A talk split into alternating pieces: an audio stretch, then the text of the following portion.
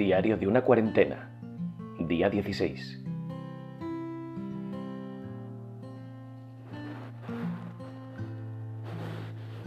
Muy buenas a todos amigos, ¿cómo estáis? En primer lugar me vais a perdonar mi voz porque la he ido perdiendo a lo largo de la tarde. No sé por qué, pero me he ido quedando un poquito afónico. Así que lo dicho, me vais a perdonar por esta voz tan tan áspera. Nada, estamos ya en el día 16 de cuarentena, estamos en el pasada la primera quincena de este confinamiento y vengo a contaros qué tal ha sido mi vuelta al trabajo. Así que ya sin más, empezamos.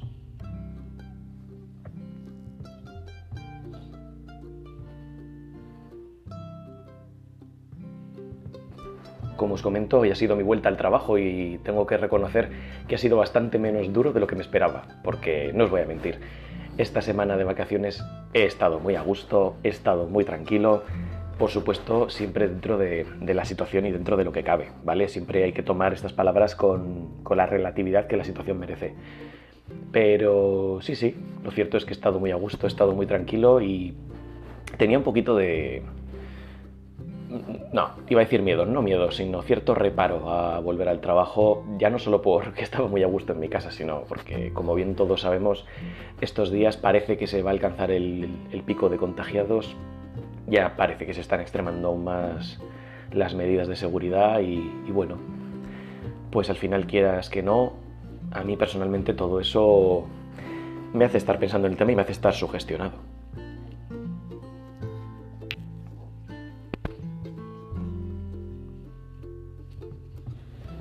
No obstante, tengo que reconoceros que la vuelta al trabajo ha sido... Perdón, como os iba diciendo, perdonad por mi voz.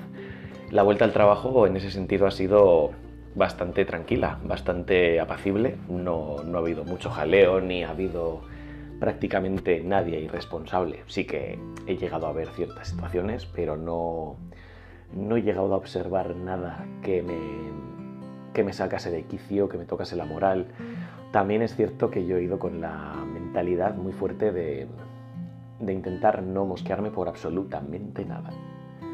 Creo que ya quedó registrado en los primeros días de este podcast que, hice bastante mala sangre con muchas actitudes de, insolidaridad por parte de la gente o por parte de cierto sector de la población, vamos a decir, no se puede meter a todo el mundo en el mismo saco.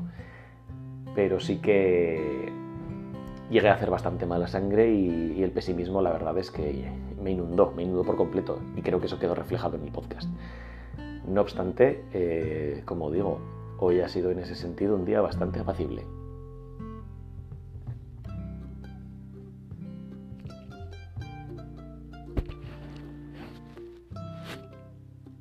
También puedo confesaros, o debo confesaros, que otro de mis reparos era ver cómo encontraba el ambiente entre los compañeros, es decir, eh, ver hasta qué punto todo esto estaba calando en la psique de mis compañeros, hasta qué punto esto está condicionando los temas de conversación, hasta qué punto estaba condicionando los, las actitudes de las personas y demás. Y bueno, me alegra poder contaros que que la, sensación generalizada en el supermercado ha sido de, bueno, de tranquilidad, de aceptación ante la situación, de, podemos decir, de, normalización en ese sentido.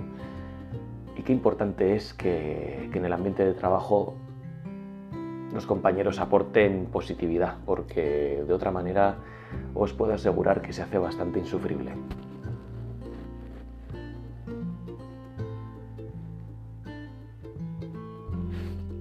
Así que en ese sentido sí que puedo deciros, en resumen, que, mi vuelta al trabajo ha sido bastante apacible, ha sido bastante mejor de lo que yo me esperaba. Como os digo, he perdido parte de la voz durante, el, durante la jornada, no sé por qué. No, a lo largo de la tarde me he ido quedando sin voz y, no sé, no por nada en especial. No he gritado, no he estado, que yo sepa o que yo haya notado sometido a corrientes de aire. Mm, no me lo explico, pero bueno, pues me he quedado un poquito afónico y, y es lo que toca. Así que en la medida de lo posible y a lo largo de esta semana espero poder ir recuperando la voz, poderos ofrecer una, un mejor timbre que no sea tan áspero a la escucha y, y básicamente lo que os venía a contar. porque por lo demás ha sido un día muy anodino en el sentido de que no tengo nada reseñable que contaros.